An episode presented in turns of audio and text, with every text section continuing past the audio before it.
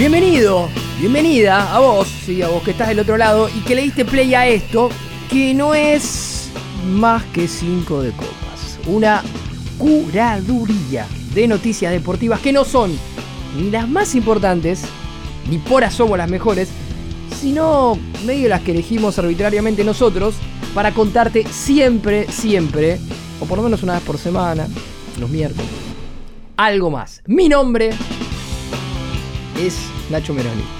Y mi nombre es Dinosaurio Anónimo, also known as Carlos Maidana. Es cierto que apareces como dinosaurio anónimo. Sí. De hecho, me apareces como Carlos Maidana. Esto es el documento compartido que usamos para organizar este programa.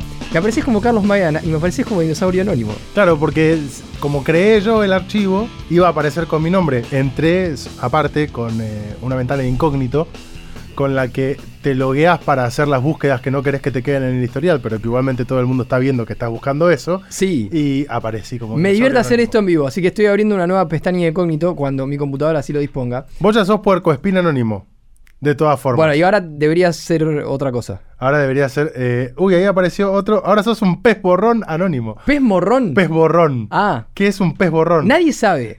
Nadie sabe. Porque aparte, Inentendible. el, el pez borrón entiendo que es como muy específico, pero dinosaurio es como una amplia gama. Podría ser desde un velociraptor. Es raro eso, porque podría ser, debería ser animal anónimo y dinosaurio anónimo. porque- Ah, es horrible el pez borrón. Por favor, googlealo. Para, no entiendo, ¿es, ¿qué es pez morrón? no, borrón, borrón. como, como- borrón y cuenta nueva. Perfecto, Por pez, Dios. pez borrón. Eh, cada uno en sus casas está googleando pez borrón en este momento. Si estás en la calle o manejando, no lo hagas porque te puedes poner el auto de gorra. Por vamos a ver imágenes del pez borrón. ¿Por qué eligieron pe- Es horrible. pez. Es un asco. es el pez del meme, de- medio triste. Sí. Tiene una nariz grande. Es, es un pez rarísimo. ¿Dónde vive este pez? No sabemos.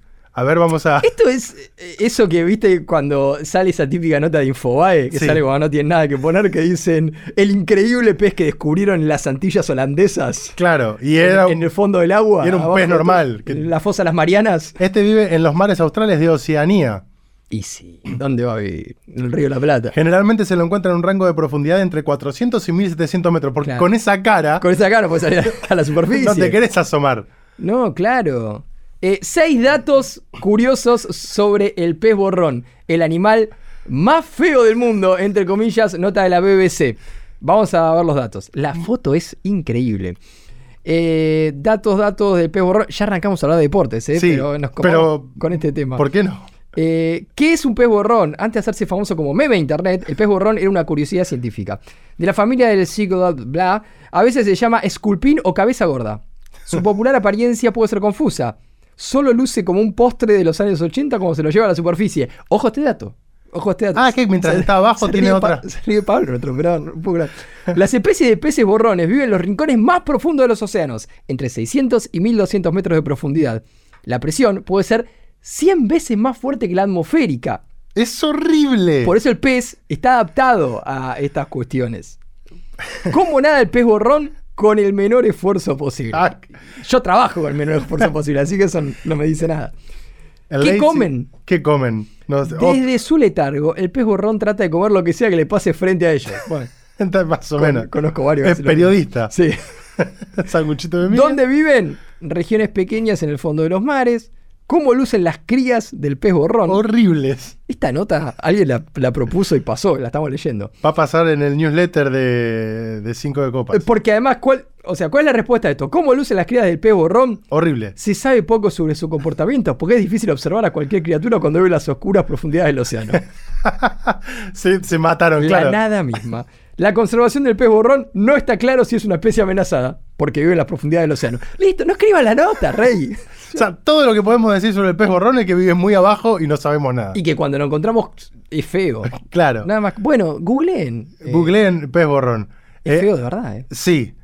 Hermoso inicio de Cinco de Copas en el que les prometo tenemos un montón de noticias deportivas realmente. Sí, sí, hay muchas. Pero si les interesa saber más sobre el pez borrón y otros animales extraños, como por ejemplo los 10 más feos del mundo, acabo de encontrar la nota ahí y la voy a leer. Se viene un nuevo podcast sobre Sí. animales. fe- No, mentira. Eh, se pueden eh, escribir, se pueden, no, escribir no, pueden escribirnos si quieren también, pero se pueden suscribir en la cartaganadora.com.ar. Sí, nos pueden escribir, ¿sabes por qué? Porque estamos a, a punto de, pero a nada, algunos días, lo venimos hablando hace meses, de abrir un canal en Instagram para contar eh, cosas de, cinco de copas. Sí, así que ahí vamos Está a... llegando, es como, viste, los refuerzos de la Champions del Manchester City, que viene llegándose. Y llegó finalmente. Sí, ¿no? como los refuerzos independientes. Claro, Sí, pero tenés que levantar la inhibición primero, amigo. Bueno, bueno acá tenés que suscribirte primero a la Ahí va, cartaganadora.com.ar y vas a encontrar algunas otras noticias, recibir los newsletters eh, y, por supuesto, participar por los sorteos mensuales, que en particular al próximo sorteo no falta tanto, porque entre la vuelta del viaje, el fin de semana largo y demás, el sorteo lo hicimos la semana pasada Sí. y ya dentro de un par de programas tenemos otro sorteo más con otra vez camisetas de Boca, camisetas de River, Funcos de la selección, más libros y la gente de Adidas me confirmó que vamos a tener también la nueva camiseta de Boca, la tercera, la que parece de todo menos de Boca, Claro. pero que está muy bien y que seguramente algún hincha de Boca del otro lado la va a querer tener. Sin la casa de apuestas, que parece que en las próximas horas cierra como main sponsor de Boca y le va a dar una burrada de plata. Sí, ¿Viste la nueva camiseta del Wimbledon? Que es igual Inglaterra? a la de Boca. Es muy boque. De Eh, hecho, si entran en, en el posteo oficial donde se presentó, la gente Sí. está comentando en inglés, This is Boca. Dice Boca, pero que es la camiseta de Boca Juniors. Eh, excelente. párrafo aparte. Este fin de semana se va a estar dando la despedida de Juan Román Riquelme en Sí. la bombonera, donde va a jugar Lionel Messi, donde va a jugar, se supone, Ángel Di María, y donde todavía, al momento de grabar este podcast, no salieron a la venta de las entradas, pero ya hay un quilombo bárbaro. Sí. porque se están ofreciendo por otros canales? Ah, no me digas. Sí, se están ofreciendo por otros canales. Muchos de ellos que involucran a hijos de ex compañeros de Juan Román Riquelme en, Mira. en Boca Juniors, algún otro ex jugador de Boca eh, que tuvo a su hermano involucrado en la venta de las entradas y que tuvo que cambiar la cuenta de Instagram porque saltó la ficha. Mirá qué raro. Así que, bueno, nada. Cosa que no pasa nunca, ¿no? No, para nada. Eh, eh, módica suma de 150 mil pesos la popular en la reventa de unas entradas que todavía no salieron a la venta. Ok. Así que si estás del otro lado y tenés ganas de ir a la despedida de Juan Román Riquelme, nosotros entradas no tenemos, pero en cosas turbias no andamos. No, no, no, no. Ayer estuve con un amigo que me dijo que quería ir. La única recomendación que le hice fue anda temprano. Sí. No sé ni a qué hora es el partido, porque viste que no está confirmado. No, no pero está anda temprano. Ponete el despertador, dale un beso a tu hijo, eh, saludá a tu mujer, hacete un mate y andate para la boca. Porque ¿viste? el partido puede arrancar en cualquier momento. ¿viste? Por así. supuesto. Donde hay un cotolengo, Sí. pero eh, donde está todo más claro, pero de todas formas no deja de ser un cotolengo, es en la selección de Bélgica. Por favor, eh, sabes que vine con muchas ganas de hablar de ese tema eh, y también de hacer un mea culpa. También de hacer un mea culpa, porque yo soy parte de, de- de esta especie de patria periodística eh, que eh, mu- muchas veces en los últimos años ha alabado a esta runfla que es la selección de Bélgica, que no comimos la curva de que iba a ser campeón del mundo. ¡Mamá! Por Dios, tienen un escándalo total. Ahora se acaba de ir, antes del último partido por la clasificación a la Eurocopa, en la que Bélgica le ganó por 3 a 0 a Estonia, se fue Thibaut Courtois, el arquero del. Real, eh, del Real Madrid. Uno de los arqueros que siempre estaba nominado en el premio de Best como mejor arquero del mundo. En este caso lo perdió ante Dibu, Emiliano Martínez. Sí, eh, todo indica que Thibaut Courtois hoy por hoy es el mejor arquero del mundo. Emi Martínez mano a mano con él. Sí, por lo pronto aparte sostenido, ¿no? Lo de Courtois hace ya 10 Claro, años. sí, en sí, Real- totalmente determinante en todos los grandes títulos de Real Madrid de los últimos años. Sí, en este caso lo que tiene la ventaja de Emiliano Martínez es que fue muy determinante en la competición más importante de la Totalmente. FIFA. Que es no, el- absolutamente el merecido lo de, lo de Dibu. Pero bueno, el nivel de Courtois está muy sostenido. ¿no? Y que a la par también el nivel de Dibu Martínez viene sostenido desde eh, la Copa América. Hay un dato muy particular, que es un paréntesis antes de hablar de Courtois y del quilombo que tienen en Bélgica sobre Dibu Martínez, que es fantástico. El otro día en el partido ante mm, Indonesia, Emiliano Martínez llegó a los 30, 30, 30, nada más que 30 partidos con la selección argentina, por lo cual podemos decir que tiene un promedio de un título cada 10 partidos. Brillante. Y 21 vallas invictas. De hecho, es muy divertido que el Aston Villa publicó las estadísticas de Dibu Martínez, puso 20 vallas invictas y el Dibu le contestó a la cuenta de su club, 21 maestro. No le puso maestro, pero le puso una carita Master. Eh, en realidad son 21. 21 vallas invictas, 30 partidos, 3 títulos para el mejor arquero del mundo. El segundo mejor arquero del mundo, en todo caso, es Thibaut Courtois, que se fue de la concentración de Bélgica antes del partido con Estonia ¿Por qué? Porque se sentía mal. Porque Un problema personal. Un problema personal. Una lesión. Algo de una lesión puede llegar a ver, pero lo cierto es que se fue porque no es el capitán. Fantástico. El nivel de chiquilinada de la discusión de la selección de Bélgica Sí, está bajando la vara bocha. es bocha, bocha. total. bocha. ¿Qué es lo que pasó tras el Estamos. A ver, eh, si vos llegaste de la luna ayer, estamos hablando de una selección que hace 15 minutos te la ponían entre las 4 o 5 candidatas a ganar el mundial, que estuvo primera en el ranking FIFA durante un tiempo largo, ¿no? Que fue una semana onda el chino Ríos, ¿viste? Cuando llegó a- al ranking ATP, primero era muy chiquito, de repente, che, un chileno es el número uno del ranking, ¿qué pasó acá? Bueno, no. La selección de Bélgica tuvo un rato largo primera en el ranking FIFA. Ellos mismos antes del Mundial dijeron, me parece que estamos un poco grandes para ser campeones del mundo. Y había algunos que decían, no, es la principal candidata. Por favor. y, y ahora está pasando esto. Digo esto porque a veces estamos eh, muy acostumbrados a que est- estas cuestiones medio raras te las venden de la selección de Sri Lanka, ¿no? Escándalo en la selección de República Centroafricana. Pasó esto. No, esto pasó en Bélgica. Sí, tal cual, que es muy lindo país, que tiene muy lindas ciudades. y- ¿Estuviste? sí, sí, si van a Bruselas, ¿Dónde vayan, a, no, no? vayan a Delirium, que es un hermoso bar, un bar sí. gigante, que es un bar de toda una manzana, donde puedes probar 10 millones de variedades de cerveza. ¿Qué fue lo que pasó? Después del Mundial se fue Roberto Martínez, el entrenador de la selección de Bélgica, hasta Qatar 2022. que Llegó- se fue a la selección de Portugal. Es el Sí. nuevo técnico de, de Cristiano Ronaldo, que acaba de llegar a los 200 partidos Bien. con la selección de Portugal, Sí. convirtiéndose en el hombre récord, el primero en llegar a 200 partidos con la selección absoluta, como le dicen los europeos. Tengo una cosita de Cristiano, después te lo voy a contar. Muy bien. Se fue entonces Martínez, llegó Domenico Tedesco. Ah, se fue Hazard después de- del Un, un Mundial. técnico que se llama Domingo Alemán, Sí, ¿no? Domenico Tedesco, Domingo Alemán, tal Sí, cual. sí. Justamente. El capitán de la selección de Bélgica es Kevin De Bruyne, que no está en estos partidos porque. lesionó. Tedesco, eh, paréntesis, se parece mucho a Kendall Roy. Hay que googlearlo. Mírelo, por Sí. favor. Ahí va. Eh, Kevin De Bruyne que no está porque tú arrastra lesiones de las dos finales que no jugó para el Manchester City. Digo, jugó contra el United 10 minutos, jugó contra la final de la Champions League otros 5 minutos y se fue. Sí, y de todas formas es un jugador completamente determinante, por algo es el capitán también de la selección de Bélgica, pero no estuvo en esta fecha. ¿Qué pasa? Si no está eh, De Bruyne, están los dos subcapitanes, Romelu Lukaku y Thibaut Courtois. Claro. Dijo el técnico, bueno, son dos partidos, un partido va a ser el capitán Lukaku y el otro va a ser Courtois. Courtois se hinchó la bola, dijo, no, ¿por qué? Yo tendría que ser el capitán, agarró y se fue de la concentración, escribió papiro en Instagram cuestionando al técnico, pero un papiro, maestro, es un partido que no sos el capitán, nada más, y se fue y recrudeció el escándalo. A Lukaku mucho no le importó, porque Bélgica le ganó 3 a 0 a Estonia y Lukaku metió dos goles. Claro, totalmente. Con lo cual está diciendo, y mira, todo bien, pero acá estamos ganando con goles míos. Lukaku que se acordó de hacer los goles ahora, ¿no? Sí. Porque sí, no sí. los hizo en la final de la Champions, no los hizo cuando Bélgica se estaba quedando fuera en la Copa del Mundo, apareció No, ahora. Cuando le fue a comprar el Chelsea arriba de 100 palos. Sí, también. ¿no? Y después está pidiendo la cupidera para volver a Inter.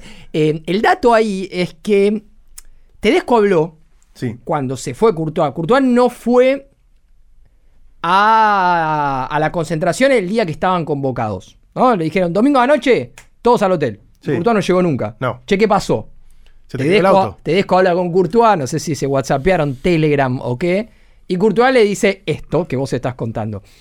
Ahora, el técnico sale a decir la verdadera razón por la que Courtois no había ido a la concentración. Porque, como todo lo que pasa en el fútbol, hay cosas que pasan por atrás y hay cosas que pasan por adelante. Y hay cosas que pasan por atrás que después se venden de otra manera. Entonces, Courtois salió a decir que no iba al partido por una lesión, la que te cuentan siempre. Y Tedesco, antes de eso, había dicho que la verdadera razón era la cuestión de la capitanía. ¿Por qué? Porque el técnico se tenía que cubrir. Porque es el mejor arquero del mundo, o uno de los mejores arqueros del mundo, y no iba a jugar, iba a atajar el arquero del Racing de Estrasburgo, Matt Sells, que es como si acá tuviéramos a Dibu Martínez y de repente termina atajando el arquero de Sporting Cristal, Claro. ¿sí? que es argentino de casualidad, ¿no? ataja en la selección argentina y alguien le va a decir al técnico, che, ¿por qué no ataja? Dibu Martínez. Bueno, entonces tuvo que salir a cubrir. Y a Courtois no le gustó esto. No. Porque en el fútbol, a los jugadores y a los entrenadores les gusta que las cosas se diriman puertas adentro. Y cuando hay intereses importantes en juego, las cosas no se dirimen puertas adentro, se cuentan para cubrirse el orto. ¿Sí? Pasan Sí. estas cosas. Y Courtois se enojó por eso. Sí, publicó un descargo muy, muy largo, no lo vamos a leer completo porque realmente es largo, donde manifiesta que se sorprende por lo que dice el técnico Domenico Tedesco, que era una conversación privada. Eh, estoy profundamente decepcionado con esto, pero quiero dejar en claro que las evaluaciones del entrenador no encajan con la realidad. Eh, la capitanía no debe ser algo al azar ni un capricho, debería ser su decisión y eso es lo que intenté transmitirle. Desafortunadamente no logré mi propósito. Cierra todo el comunicado Thibaut Courtois diciendo, bueno, además ayer a la tarde me sometí a un chequeo por mi problema en mi rodilla y me dijeron, mejor no vayas. Claro, ya que estamos, ni vayas. Sí. eh, cuestión que la Eh. capitanía terminó quedando para Romelu Lukaku. Romelu Lukaku metió dos de los tres goles, con lo que Bélgica le ganó a Estonia y está tranquilo en lo que es la clasificación a la Euro. Acá la charla interna me da la sensación que fue Courtois a un lado, Tedesco del otro. Tedesco, che, mirá, un partido y un partido. Y Courtois, ¿qué? ¿Lukaku? ¿Que se viene arrastrando hace dos temporadas? ¿Va a ser el capitán y yo no, que soy el mejor arquero del mundo? ¿Que hice ganar eh, todo lo que ganó el Real Madrid en el último tiempo? En gran parte gracias a mí. ¿Y va a ser ese el capitán en un partido? Mí la capitanía. Sí. Bueno, Eh, no, maestro, esto no es así, no se manejan así las cosas y demás. Bueno, Un, dato de color sobre Romelu Lukaku, Sí. que jugó en el Inter, que juega en el Inter, que jugó en el Chelsea y que jugó en el Manchester United. Mientras estuvo en el Manchester United, eh, la hinchada del Manchester United fue prohibida de cantar una canción en relación a Romelu Lukaku, en la que básicamente le elogiaban el pito.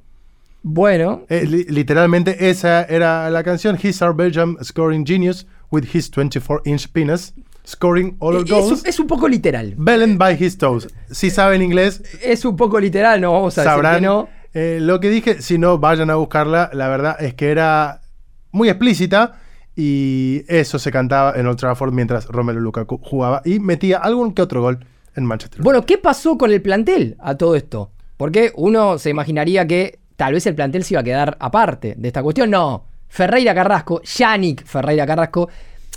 A ver, no sé si Ferreira Carrasco tiene todos los patitos en fila. Estamos hablando de un jugador que hizo un gol en la final de la Champions sin de ir a abrazar a sus compañeros, un gol que le daba el título Atlético Madrid contra Real Madrid, se cruzó toda la cancha, subió a la platea para darle un beso a la novia. Raro. O pollera. Bueno, Raro igual. Indiscutible, ¿no? Pero, digo, abrazá a tu compañero, después anda a dedicárselo a tu novia, ¿no? Un equipo y demás. Bueno, el amigo Yannick, que es un fenómeno total, eh, más allá de estas cuestiones eh, a marcar, dijo que el plantel estaba completamente decepcionado por la reacción de Courtois.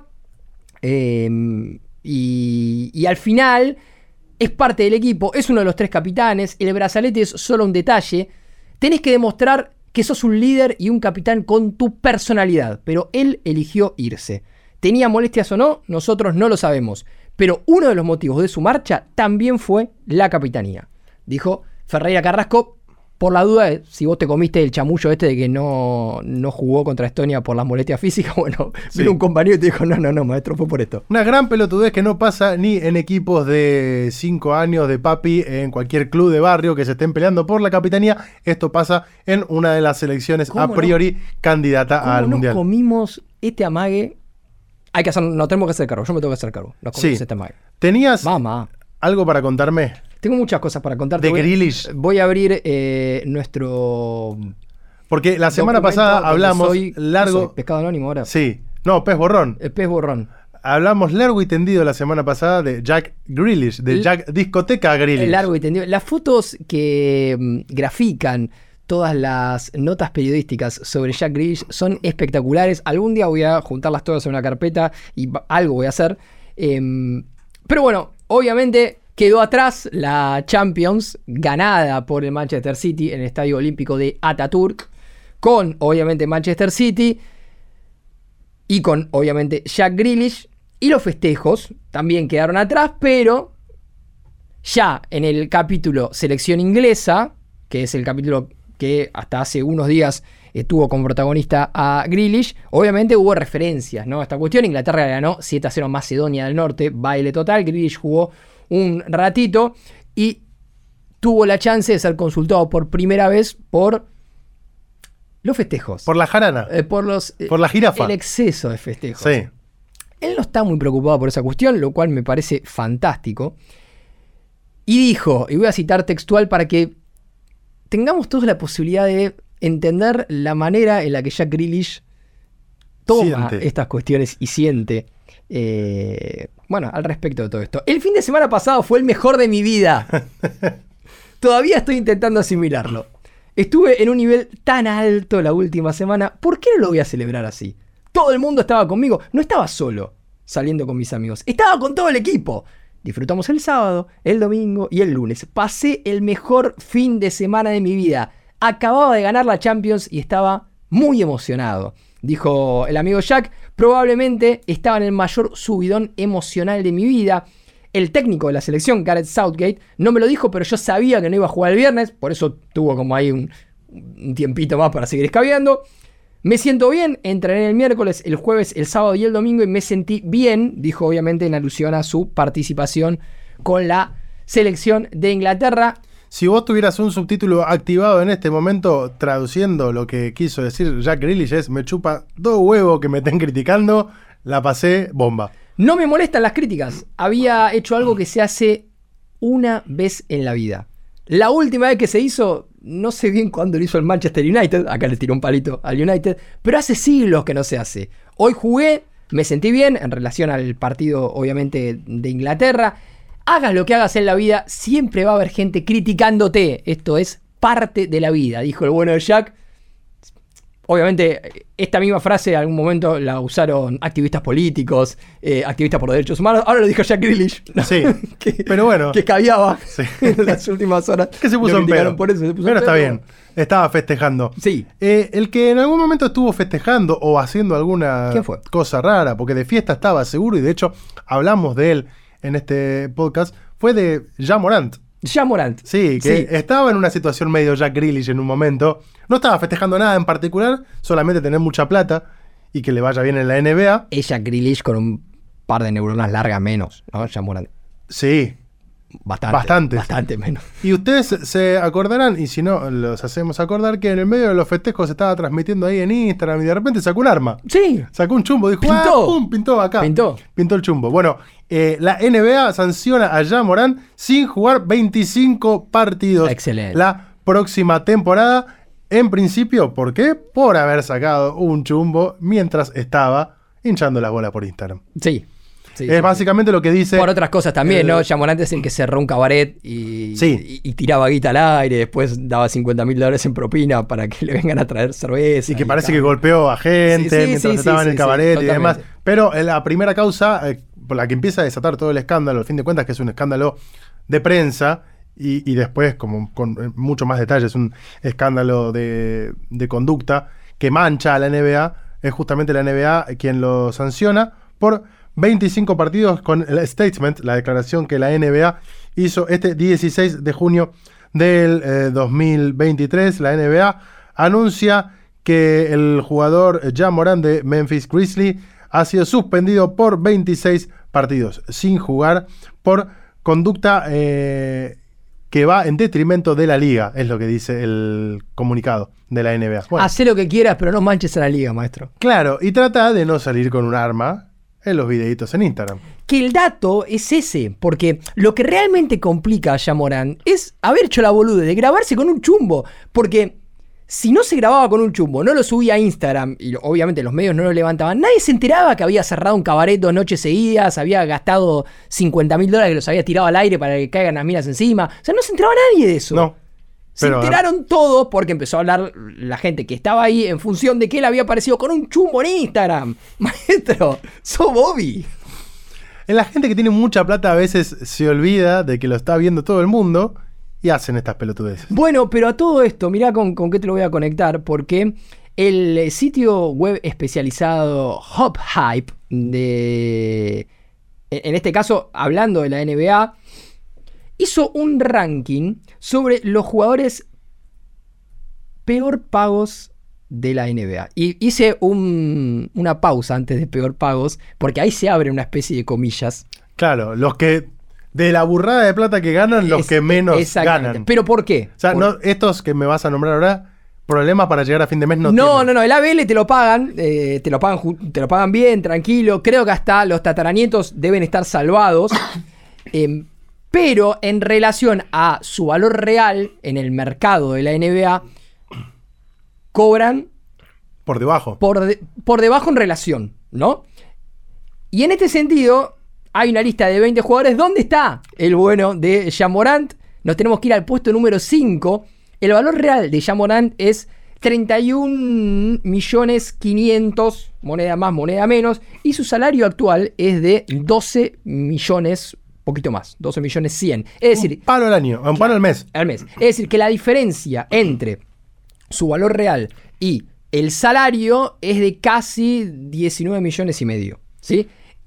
Esta lista, insólitamente, la encabeza el mejor jugador de la NBA, por lo menos en la última temporada, que es nuestro amigo Nikola Jokic, cuyo valor real es un poquito más de 70 millones y su salario actual es 33 millones, con una diferencia de 37 millones. Me imagino que este tipo de artículos que publica en este caso Diario Marca, pero que lo eh, realiza la agencia Hop Hype, Hop Hype, sí. Sitio web especializado. les debe servir a los agentes de los jugadores a la hora de ir a renegociar el contrato, ¿no? Ahora mira, yo soy campeón de la NBA, acá mi valor de mercado es este y Hola. estoy ganando esto. Me parece que me tenés que subir un poquito. Bueno, el segundo es Jason Tatum, eh, el mejor jugador de los Boston Celtics, que estuvieron a punto de darle un susto a Atlanta y de convertirse en el primer equipo en dar vuelta a una serie en la que iban 3 a 0. Tatum tiene un valor real de 55.200 y un salario actual de 30, una diferencia de 24.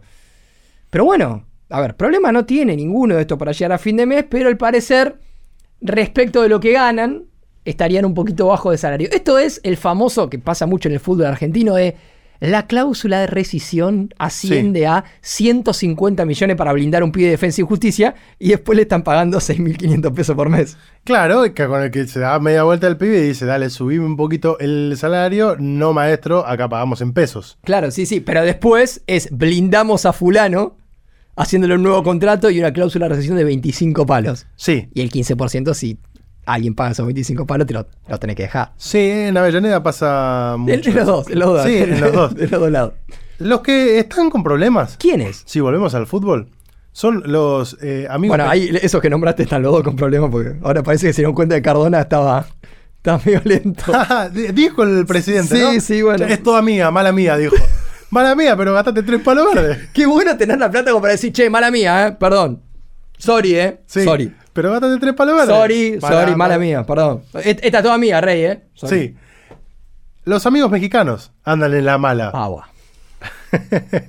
Porque. Este es el programa para hablar de los mitos del fútbol, ¿no? Porque abrimos con Bélgica y ahora estamos hablando de México. Sí, Que de todas formas es el que menos entiendo cómo se construyó. O sea, porque para mí es eh, una cuestión de cómo se perciben. Realmente se percibe México como una selección poderosa. Yo te voy a decir algo que eh, se lo comenté a mis amigos del programa donde tengo la suerte de participar cuando salió esta noticia que vos vas a contar.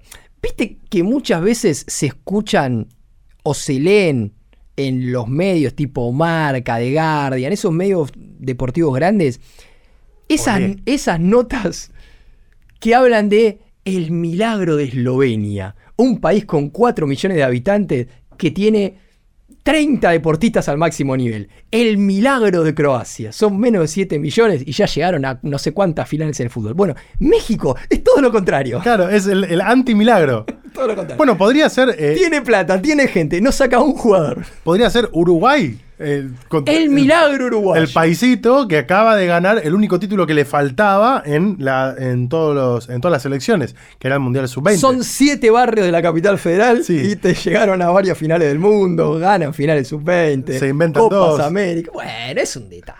es Bueno, en, ¿qué pasó con México? Tuvieron un papelonazo ¿Qué en pasó la ahora? CONCACAF Nations League, que es esa similar a la Nations League europea que acaba de ganar España y que en- Sí, en la CONCACAF es la CONCACAF Nations League, la CONCA Champions, es decir, inventate una tuya, maestro. claro, esta- Una sola. y cada dos por tres aparecen en la Libertadores. Claro, sí, sí. Aparece Porque algún- arreglan el quilombo y bajan. Sí. Y después, quilombo. Tuvieron un papelón en la CONCACAF eh, Nation League y después de apenas siete partidos rajaron a Diego Coca. No me digas. Sí, que había asumido hace siete partidos como técnico de la selección mexicana. Diego Coca, que no es Pablo Lavallén. No. Pero podría ser, Podría porque son muy parecidos. De hecho, si entraran al estudio, los Sí. confundiríamos al, al. Cuatro meses solamente duró al cargo de la selección mexicana Diego Coca. También se fue en la volteada. Duró cuatro meses porque los partidos estaban espaciados. Porque si los siete partidos han sido tipo los que juega Boca, viste, en esos meses Sí. donde juega siete partidos en 20 días, duraba 20 días. ¿eh? Como el, el- el año de Pusineri en Independiente. Totalmente. Que le enganchó la pandemia. Bueno, si no hubiese. Sí, claro, hubieran sido 15 días. Se acortaba mucho menos. Rodrigo Ares de Parga también dejó su puesto como director de selecciones nacionales y ahora van a tener a Jimmy Lozano como DT interino durante la Copa de Oro. Hace un punto ahí. Hace un punto ahí Punto ahí. porque eso que acabas de decir puede graficar perfectamente. Y ojalá que nos estén escuchando en el DF. Sí. Sabemos que nos escuchan en varios lugares. Ojalá que nos estén Sí, escuchando. de en el hecho, el ganador de la camiseta de Boca del mes pasado Sí. vive en México. Mira, bueno, le mandamos un saludo. Ojalá sea argentino. Es argentino, sí. Y pueda contarle a, a- a sus colegas, como yo he hablado alguna vez con amigos mexicanos sobre esta cuestión. El técnico de México hasta recién era Diego Coca, que nadie se imaginaría que pudiese dirigir a la selección argentina, menos a una selección poderosa de Sudamérica, ni hablar de Europa, ni Claro. hablar. El director deportivo era Jimmy Are de Par, eh, Rodrigo Are de Parga. ¿Quién es? y ahora el reemplazante de Coca es Jimmy Lozano. ¿Quién ¿Quién es? Entonces, si somos un país que tiene un montón de habitantes, Sí. que tiene muchísimo dinero, que puso al fútbol hace algunos años en el centro total de la escena. 126,7 millones de habitantes según el censo 2021. Por favor, son más del doble que Argentina, son el doble de Argentina. Sí. ¿Sí? Entonces, más del doble de Argentina. Entonces, vamos a tomar algo, una decisión correcta. Una deci- Hasta hace 15 minutos Bielsa estaba suelto. Y esto fueron a buscar a Diego Coca. Con todo el respeto que me merece Coca, campeón de la Liga Argentina con Racing. Pero estaba suelto Bielsa. Estaba suelto Peckerman. Peckerman tiene algunas cuestiones discutibles. Con... Sí. Venían de, un, de, de- de matarlo a Gerardo Martino. Que llegó a la misma instancia en los mundiales a la que llegó cualquier otro técnico de México en los mundiales. Que para México, Martino, es Rinus Mitchell, con todo respeto. Martino que va a ser el nuevo técnico de Lionel Messi. Sí, ya se reunieron. En el Inter de Miami. Sí, sí. Pero digo, Brasil, que nos merece a todos los que estamos acá bastante respeto, creo que a vos que estás escuchando también, me pondría de pie, pero es un quilombo con el cable, está esperando a Ancelotti Sí. hasta que a Ancelotti se le ocurra irse al Real Madrid, porque digo, del Real Madrid no te vas. No. No. Es como te dicen, andate, tengo que estar a la puerta, y ahí recién te vas. Y Ancelotti está arreglando todo para cuando llegue el momento que le digan, andate del Real Madrid, Me voy a la selección de Brasil. ya tener una silla grande asegurada. Brasil está esperando a Ancelotti y vos fuiste a buscar a Coca. Y ahora Jimmy Lozano. Anda a poner plata por uno de verdad. Claro. Me vuelvo loco. No hay, no, hay un, no hay un entrenador mexicano. ¡No! No hay. No hay. Entonces anda a buscarlo afuera. Qué cosa rara que. Anda a buscar a Rafa Benítez. No sé, no, no es santo de mi devoción a Rafa Benítez. No. menos de que después de que. No, Sí. Bardeó. no, claro, no. No te vas de Liverpool a Everton. Bardeaste. No pasa eso, Rafa. Bueno, pero anda a buscarlo. El, Respecto de Jimmy Lozano, es un Sí. salto de calidad tremendo. La CONCACAF Nations League, que tenemos que decir, la ganó Estados Unidos. Sí, claro. Sí, con eh, la participación estelar de Alan Soñora. Alan Soñora. Sí, sí, sí. Eh, estadounidense él, hermano mellizo de Joel Soñora, que ambos nacieron en México, mientras Chi- en Estados Unidos, mientras Chiche jugaba ahí. El otro día encontré una cuenta de Twitter que se llama Soñoritas. Ya pasa cualquier cosa en Twitter, ¿eh? Que, que se supone que son... eh. Fanáticos de Soñora. ¿Pero de cuál? De Alan. No sé. Medio que entra todo, ¿viste? Como DC. Soy de- fanático de DC. De alguno de los dos. Bueno, así están las cosas en el fútbol mexicano. Que, Una vez tuve una charla con, con dos colegas mexicanos con los que compartí un- varios días de cobertura. Y en ese momento Argentina, no me acuerdo por quién era dirigido, pero... Batista. Eh, ponele que era año 2016, Juegos Olímpicos de Río. Eh, Hagan cuentas ustedes, no me acuerdo. eh, ¿No estaba mm, eh, Olarticoechea? Olarticoechea, me parece. Hola Articoechea. Sí. Hola Articoechea. Bueno, ahí está, En un Argentina. momento Olarticoechea está en la selección. Un momento argentina. antro de la selección total. Bueno, en una charla que tuvimos en un, en un Uber, eh, Didi, Cabify, la que quiera pautar en este programa, eh, muy serios los dos mexicanos, uno viviendo en el DF y otro viviendo en Miami, me dijeron, ustedes en Argentina, ¿no consideran seriamente a Ricardo Lavolpe o Antonio Mohamed para ser técnicos de la selección argentina? Yo creo que estaba mirando a la ventana y me di vuelta y dije, no, nadie considera a esas dos Bueno, personas como convengamos la que en Porque en México la están rompiendo, me dice, bueno, sí, puede ser que en México la están rompiendo. México, la Volpe vino y perdió un campeonato con Boca en el que iba puntero y tenía que sacar un punto Bueno. en siete fechas. Yo quiero que les vaya bien, ¿eh? Yo quiero... A Tony Mohamed yo lo quiero, salió campeón con Independiente. Totalmente. No, no, yo quiero que le vaya bien a los mexicanos, a Mohamed, a la golpe, no sé. Pero yo a los mexicanos quiero que le vaya bien porque es un- una nación hermana, tienen lindas playas, no las conozco, pero tienen lindas playas. conozco muy buena gente de México. Sí, sé que les da mucha bola al fútbol, le- les gusta mucho el fútbol, son muy fanáticos. Pero hay que empezar a tomar buenas decisiones. Hay que empezar a laburar bien. Hay que empezar a tomar buenas decisiones. Creo, y acá poniéndonos un poco más serio, que sí, eh, México es un ejemplo de cómo el fútbol mega privatizado te puede complicar.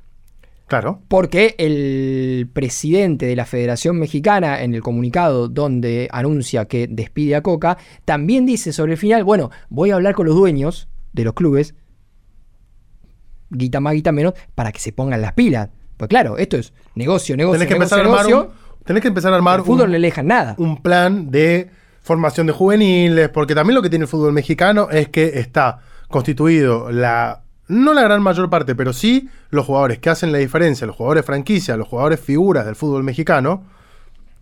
Gignac André Pierre, eh, en los equipos Oscar Ustari, Federico sí, sí. Mancuello, son jugadores extranjeros, Cecilio Domínguez en su momento. No hay ni siquiera mexicanos que se destaquen en la Liga Hay Mexicana muy pocos. para luego constituir una selección poderosa que pueda competir a nivel continental y más tarde competir en un mundial, porque a los mundiales llegan y están siempre. Y tampoco hay un plan que es lo mismo que pasa, por ejemplo, con Bolivia, y es algo que está alertando ahora Gustavo Costas. Tampoco hay un plan de la federación de agarrar a los tres o cuatro que más o menos son buenos y decirle, che, andate a jugar a Europa. Porque acá no pasa nada. Si vos sos el, apuntás a ser el 9 de la selección de México y jugás durante 10 años en el Santos Laguna, Claro.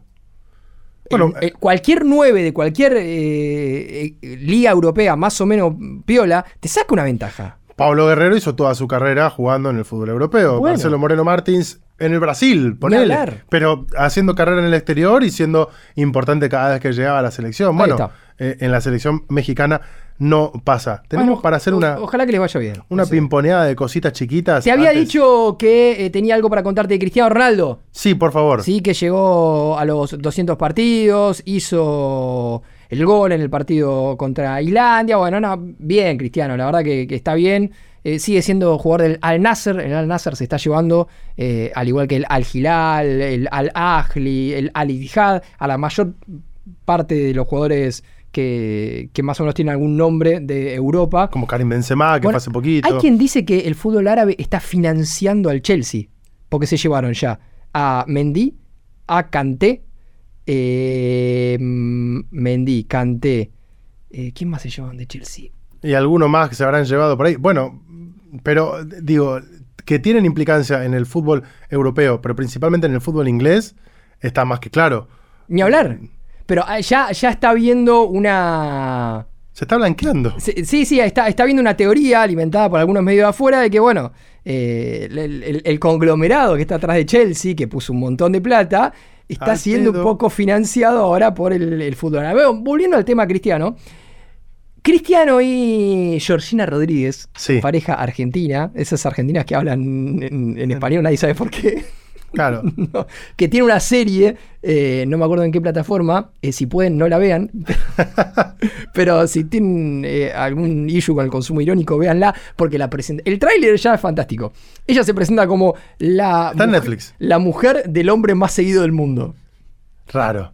Soy Georgina se llama. Soy Georgina. Y pres- el tráiler es, vos lo pon- pones play y dice, soy Georgina Rodríguez, la mujer del hombre más seguido del mundo.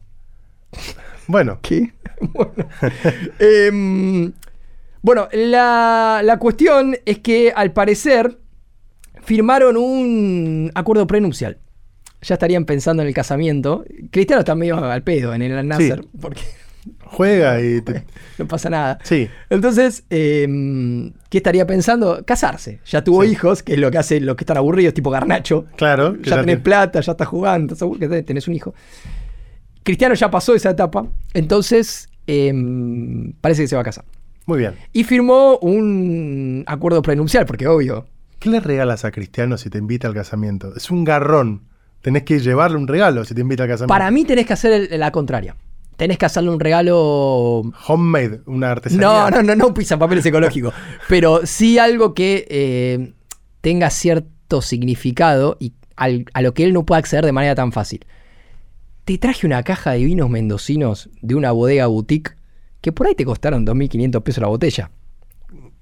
Pero no sé si Cristiano esto va, manda sus esbirros al supermercado en, en Claro. Arabia y lo encuentra. Entonces medio que vos le haces ahí con un, un buen packaging, un moño y demás, y queda como un duque. Es de mi país. Es de mi país. Con una cajita de alfajores. Queda como un duque. Ujú. Queda como un duque. Le llevas, eh, incluso si querés, le llevas un dulce de leche con aprole para hacer una hermandad uruguaya-argentina. ¿Sabes por qué? Porque me acuerdo que hace no mucho hubo una entrevista de Lionel Messi con eh, Pablo Giralt en la que se acercaba el cumpleaños, Pablo Giralt, y Messi dijo con, con la, sí, sí, con la, la- con la jodita esta de que no saben qué regalarme, no me regalan nunca un carajo en mi cumpleaños. Perfecto. Excelente. Y la tiró, la mandó. Excelente. Eh, no sé qué regalarte, regálame algo, no sé. Eh, Cualquier pensá. cosa, maestro. Claro, no, no sé qué regalarte. Tomo vino igual que vos, eh, uso remeras igual que vos, te regalame. Claro, regálame última. unos, cal- unos calzones, qué sé yo. La usa Ciro, qué sé yo. Bueno, eh, recordemos que eh, Georgina y Cristiano comparten dos hijos, Alana Martina y Bela Esmeralda. Y Georgina también es legalmente la madre de los mellizos que tiene Cristiano, Eva y Mateo, que nacieron de un vientre en alquiler. ¿no? Eh, Cristiano había tenido un hijo que es el famoso Junior, Sí, ¿sí? Eh, ya, bueno, eh, anteriormente. Se filtró, TV. Guía filtró el acuerdo. Y según el documento prematrimonial, en caso de separación, la residencia que tienen en Madrid, que se llama La Finca, nombre que parece nombre de, de- de residencia de narcotráfico, pero nada que ver, sí. va a quedar en manos de la empresaria Ah, en manos de ella. de ella. de Muy ella. bien. Imagínate la cantidad de mm, propiedades que tiene Cristiano, que la de Madrid queda en manos de Georgina. Quien a su vez, a su vez, tiene derecho a percibir una pensión mensual y vitalicia de 100.000 euros. Cifra que podría incrementarse con cada hijo extra de la pareja. Es decir, esto se firmó cuando tuvieron el primero, después llegó el segundo en común, por ende ya esta cifra es de 200. O de, ponele que hacen ahí un combo, Sí, 170. claro. Si siguen teniendo hijos, esta cifra se incrementa. Porque, viste, el, el colegio, la... Claro, por supuesto, la matrícula. De- el- bueno, se complica. Así que bueno, el camino parece que está allanado para que haya una boda entre Cristiano y Georgina. Albricias. y una nueva temporada de Hola, soy Georgina. Sí, porque me imagino la segunda. Del hombre más seguido del mundo. La nueva temporada es eh, ella con la Wedding Planner. ¿Alguien la vio esa serie? No, por favor, pero eh, ya sé que está en Netflix. Antes de meternos en el tema del día, en el evento de la semana, Sí. que te spoileo a vos que estás del otro lado, son los amistosos que jugó la selección argentina. ¿Por qué nos metimos en eso? Porque nadie vio los dos.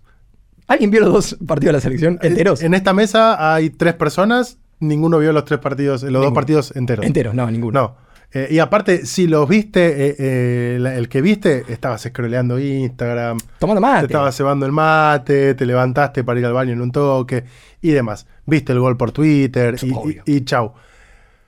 Te pido, a vos que estás del otro lado, si no lo hiciste, que me- te metas ahí en la cartaganadora.com.ar, te suscribas y puedas participar de todos los sorteos que hacemos mensualmente. Vas a seguir recibiendo los newsletters. Estamos preparando una entrevista muy linda que eh, vengo haciendo, que está viniendo también. eh, Como la Champions del City. como la Champions del Pero esta va a City, llegar antes. eh, para que lean y algunas novedades más que vamos a ir sumando, porque hoy que estamos grabando acá en Tres Agujas, estamos grabando con cámaras.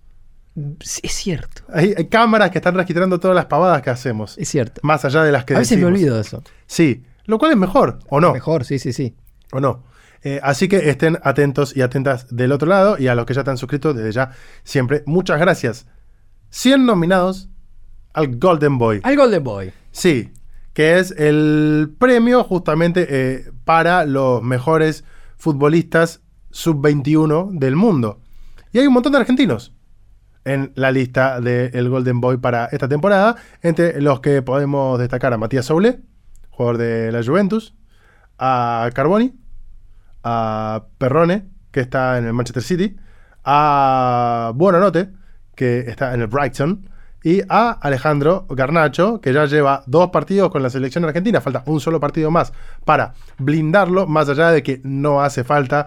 Ya demostró Alejandro que es más argentino que el dulce de leche que Cantó el himno, rey. Sí, hizo, Oh, juremos. hizo todas las que tenía que hacer. Eh, se frenó antes de ser mister y dijo el técnico.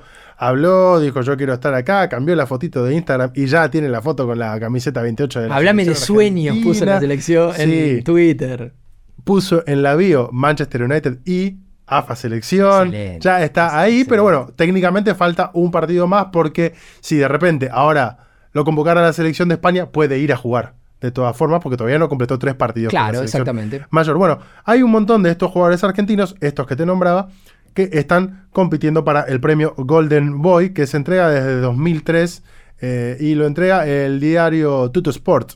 Tutto To- Sport. Todavía no entiendo por qué, porque viste que hay un montón de premios que los entregan los diarios. Sí, Eh, en su momento, eh, de hecho, eh, The Best era de, de un diario francés, L'Equipe. después del equipo, después se terminó también haciéndose en conjunto con la FIFA. Este, Tuto- ¿por, por qué Olé no tiene un premio?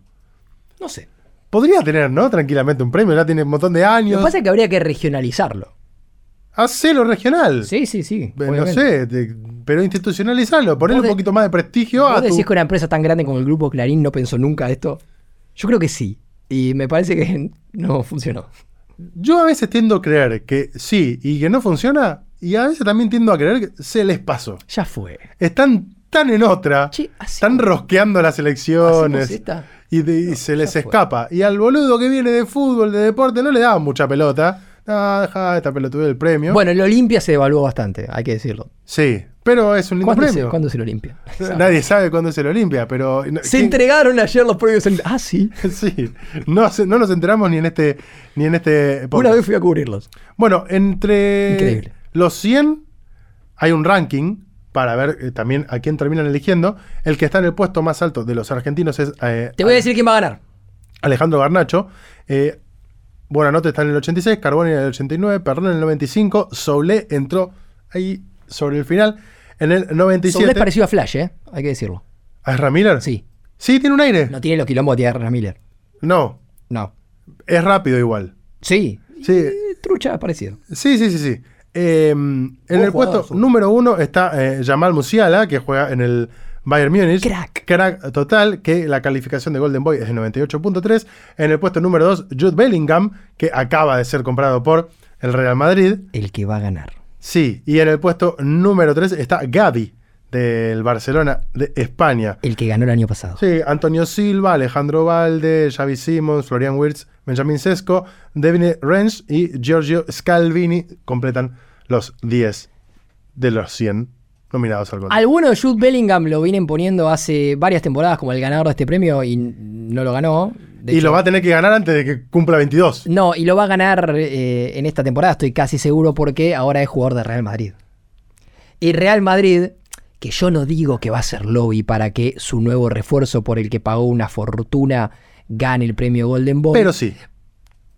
Pero yo creo que casualmente se van a alinear los planetas para que el nuevo refuerzo de Real Madrid, que justamente viene siendo indicado como posible ganador de este premio, y el. eh, el- porque acaban de el- poner una la parte de más plata. alta del ranking de los últimos años, justamente este año, después de ser presentado en Real Madrid, gane este premio. No sé. Puede ser grandes casualidades. A mí Sí. me parece que va a pasar eso.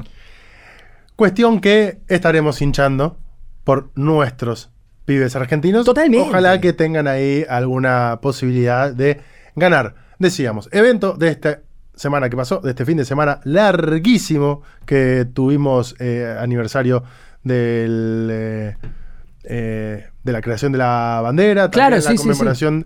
De Güemes, por eso fin de semana larguísimo en la República Argentina. Y Ya es tuvimos- viernes. ¿Ya te querés acordar? Es dos de nuevo. partidos de la selección argentina, fecha FIFA, los últimos dos antes de volver a jugar oficialmente. La Exactamente. selección argentina, los próximos partidos que va a jugar ya van a ser de eliminatorias sudamericanas para el Mundial de México, Canadá y Estados Unidos del 2026. Argentina, que jugó ante Australia y ante Indonesia.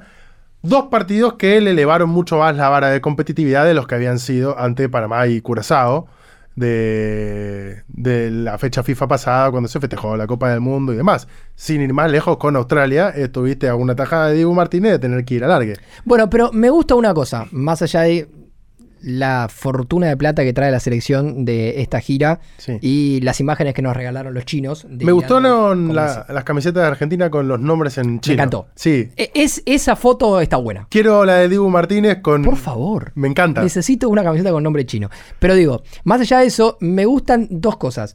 Una, puntualmente, que sigamos eligiendo rivales que nos eh, dan plata. Y a su vez, que eh, no nos pueden ofrecer una competencia tal como para que nos rompan ese récord de imbatibilidad de la selección Claro. argentina, que no pierde desde el partido con Arabia Saudita, pero que ese partido con Arabia Saudita fue como una especie de, de- de punto, de, de mojón, Sí. una palabra que me gusta mucho, dentro de una racha espectacular de la selección argentina, que hace, hacía muchísimo tiempo que no perdía y ha perdido solamente un partido de, de- de muchos Sin ir tiempo. De todas formas, Australia es un rival Bueno, y eso era lo otro que quería decir. piola. Lo que te marca, más allá de que obviamente en un amistoso ya no van a venir a decir, no es lo mismo jugar un amistoso que un octavo final mundial. Sí, es cierto, no es lo mismo. Pero te marca un poquito que la selección jugando en el mundial había toda una tensión y unos nervios, una, una cuestión que era muy propia de la instancia que te hizo complicar contra una selección como Australia. ¿no? Que Claro. en situaciones normales tienen que estar dos o tres goles arriba, pero bueno, sacarlo adelante habla bien de lo que fue Ese mundial, eh, eh, ese mundial, ese partido, cómo Argentina se pudo sobreponer eh, a, a cuestiones complicadas, ¿no? Y, y a, y a instancias eh, que, que lo desafiaban como equipo. Lo, lo interesante creo que yo también termina siendo la posibilidad concreta que tiene en este caso el cuerpo técnico y Lionel Scaloni de empezar a probar a jugadores que no había podido echar mano en los últimos amistosos Es cierto. eh, y que tampoco habían tenido, como dijo en su momento Buenanote en una de las entrevistas, la posibilidad de ir al Mundial Sub-20, porque ni Buenanote ni Garnacho pudieron ir al Mundial Sub-20, seguramente de haber ido hubiesen sido titulares. No lo sé, porque después Macherano agarró a Solé lo dejó sentado en el banco. Sí, sí, nos quedamos afuera contra Nigeria con Soule sin jugar un minuto, ¿no? Sí, Por viste, la Juventus. Esa cosa- Juventus juega esas cosas raras de, de, de Macherano y Estilitano, qué sé yo. el ayudante de campo de Javier Macherano. Alguien el otro día me dijo estilitanos y me, me hizo reír. Fantástico, sí, hizo así y, y te arruinó todas las chances de poder pelear un torneo, todo hizo. ¡pa! Con las, ¿Cuáles serían las cinco gemas de, de- de- No sé, no, no, no nos metamos en eso, no nos metamos Pero interesante poder verlo. Creo yo, no solamente Alejandro Garnacho, que es posiblemente el que mayores expectativas teníamos, sino también a Facundo Buenanote, que El otro día estaba viene viendo- silbando bajito. Sí, total. Pero es un jugador La interesantísimo. rompe, la también. rompe toda. El otro día estaba viendo el partido, eh, el primero, con, con varias personas, algunas personas del mundo del fútbol. Y cuando entró Garnacho, era como que medio que se levantó, ¿no? Eh, La gente, había como tensión ahí. Porque básicamente lo que todos queríamos era ver a Garnacho. Sí. ¿no? Queremos ver a Messi, siempre queremos ver a Messi, obviamente. Cuando se retire Messi, lo vamos a extrañar, la, la que te dicen Y siempre. aparte al minuto de del otro día, Messi Perfecto. agarra y mete un golazo. Sí, sí, la selección, la escaloneta, muchachos. Pero todos queríamos ver a Garnacho el otro día. Sí, empezar a ver y en, en- en esa coyuntura termina siendo una grata sorpresa para un montón de gente que quizás no lo estaba esperando, la posibilidad de ver a eh, Facundo Buenanote. Buena te la rompe. Sí, es buenísimo Buenanote. Que es un gran jugador que en el Brighton ha tenido una temporada de, de mucho vuelo. Quizás en el Brighton nos llama mucho más la atención Alexis McAllister. No, que ahora va a jugar más en Brighton, porque Por- se fue Alexis. Ahora se fue Alexis y empieza a recoger el guante del Totalmente. puesto que deja porque con, con sus eh, particularidades juegan más o menos de lo mismo. Sí. Volante ofensivo, volante Sí, la historia es parecida y de hecho nos hace pensar que pueden tener una historia parecida o un devenir parecido. Porque recordemos que Alexis cuando jugaba en Argentinos jugaba de media punta. en el ascenso. Eh, En el- cuando no, ya- en primera, digo, cuando jugaba con Dabove, Dabove jugaba con un 2, 4, 2, 3, 1 y Alexis Cierto que vos, vos tenés- era ah, cercanía, cercanía. Sí. Eh, Alexis era media punta, era el, el del medio de esos tres. De un lado jugaba Battaglini, ¿sí? Y después había un- una referencia de área. Alexis podría jugar en esos tres ¿Ya era puestos. Gabriel Ábalos la referencia de área? No, no, creo que no. Eh, no, no, no, no era Ábalos. Eh, no me acuerdo quién era. No, Auche creo que era el otro. El otro media punta. Claro, el, el que jugaba por afuera, no me acuerdo quién era el otro. Algún familiar mañana me va a mandar un mensaje de ¿cómo no te acordás? bueno, no sé. A- Alguien te va a decir. Eh, pero bueno, después pasó a Boca, en Boca jugó de algo similar. Y en el Brighton, más allá de que llegó para jugar de eso, se fue como atrasando en el campo y se convirtió en ese interno que juega al lado del pivote. Sí. ¿Qué pivote? Facundo Bonanote en el también, 4-3-3. Cuando habrá llegado al Brighton, habrá dicho: Esto es el Brighton. Habrá, habrá dicho eso también. No sé. Esto es el Brighton. Sí, que no sé ni cómo puede se ser, pronuncia. Puede ser, No compite. puede ser. Compitió bastante eh, eh, Compitió, eh, esta temporada. Entró sí. en competencias europeas, Sí. de hecho, el Brighton y Alexis. Mirá si no compitió. Alexis, nuevo jugador de Liverpool, lo contamos Sí, acá, ¿no? Con Eh, la camiseta número 10 Va a usar la 10. del. Liverpool. Bueno, cuestión que lo que le viene ahora por delante a la selección argentina ¿Qué le son viene? las eliminatorias. Partidos oficiales ya para la clasificación al Mundial. Empezó a ¿Cuántos quedan afuera del próximo Mundial de Sudamérica? Uno. No, porque- Claro, supuestamente cuatro, pero hay que ver porque después ¿viste? Con la ampliación a y dar- Sarasa, de repente. Sí, ahora me parece que la competencia en las eliminatorias sudamericanas es. A ver si sos el boludo que se queda afuera. Claro, sí, sí. Básicamente. Porque ya es como que se allana. Venezuela y Bolivia peleando por ese lugar. Dale. O sea, Sí, están todos eh, como medio aprovechando, ¿no? Sí, eh, Ecuador eh, tratando de entrar ahí con un poquito más de firmeza. No, sí. Eh, Perú tratando de ratificar que en este último mundial se quedó afuera. Hay lío en Brasil, ¿eh? Muy poquito. lío- eh, no ocupamos para arriba eh, en San Pablo. Hay lío en Brasil, ¿eh? Perdieron con Senegal. Sí, eh, es la mayor derrota eh, de Brasil después del 7 a 1. Claro. La vez que más goles le metieron después del 7 a 1. Te decía, El técnico es Manu Menezes, que es igual a Tetaz. sí, uy, qué, qué carrón ser igual a Tetaz. Por favor, googleen más. Qué carrón. ¿Viste el tatuaje de Richarlison? no. Se tatuó la espalda eh, una triada gigante con eh, eh, Neymar. Para, yo dije Manu Menezes, no es Manu Menezes. Ah, ¿no? No, no, no. Bueno, pero Mano Menezes es igual a Tetaz. No, no, no. El Ah. técnico de Brasil es igual a Tetaz. Ya te voy a confirmar el nombre. Confirmame. Bueno, Richarlison se tatuó a Neymar. eh, Ramón Menezes. a- a- bueno, Manu Menezes es otro. Pero son medio que el, el mismo primo, ¿no? Bueno, está bien. Pero es igual a Tetaz. Se tatuó a, a Neymar, a Pelé y a él. Excelente. En el medio. Le- me cae muy bien Richarlison. Obvio, es un genio. Entiende muy bien el juego. ¿Se parece en serio a Tetaz? Es igual a Tetaz. Sí, le falta alguna remera con alguna consigna de esas Y hacer que- alguna boludez en redes sociales.